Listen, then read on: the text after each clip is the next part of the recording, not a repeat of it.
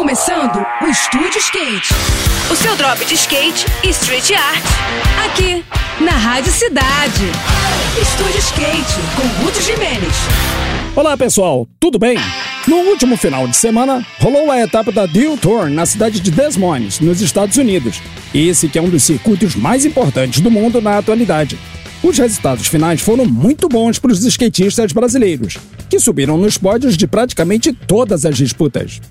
O paulista Felipe Nunes demonstrou o porquê de ser considerado uma referência no skate adaptado mundial e se sagrou campeão das competições de street e de park da categoria, tendo seu camarada Vini Sardi em segundo lugar na prova de park.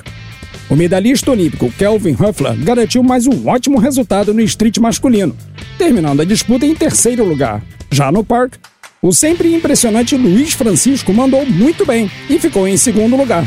Entre as mulheres, o melhor resultado ficou com a Pamela Rosa, que foi a segunda colocada na prova de street feminino, com a fadinha Raíssa Leal terminando na quarta colocação.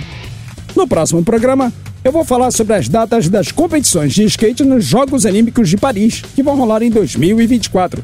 Agora a gente segue com a programação, tá bom? Tudo de melhor para você, boas sessões por aí e até a próxima!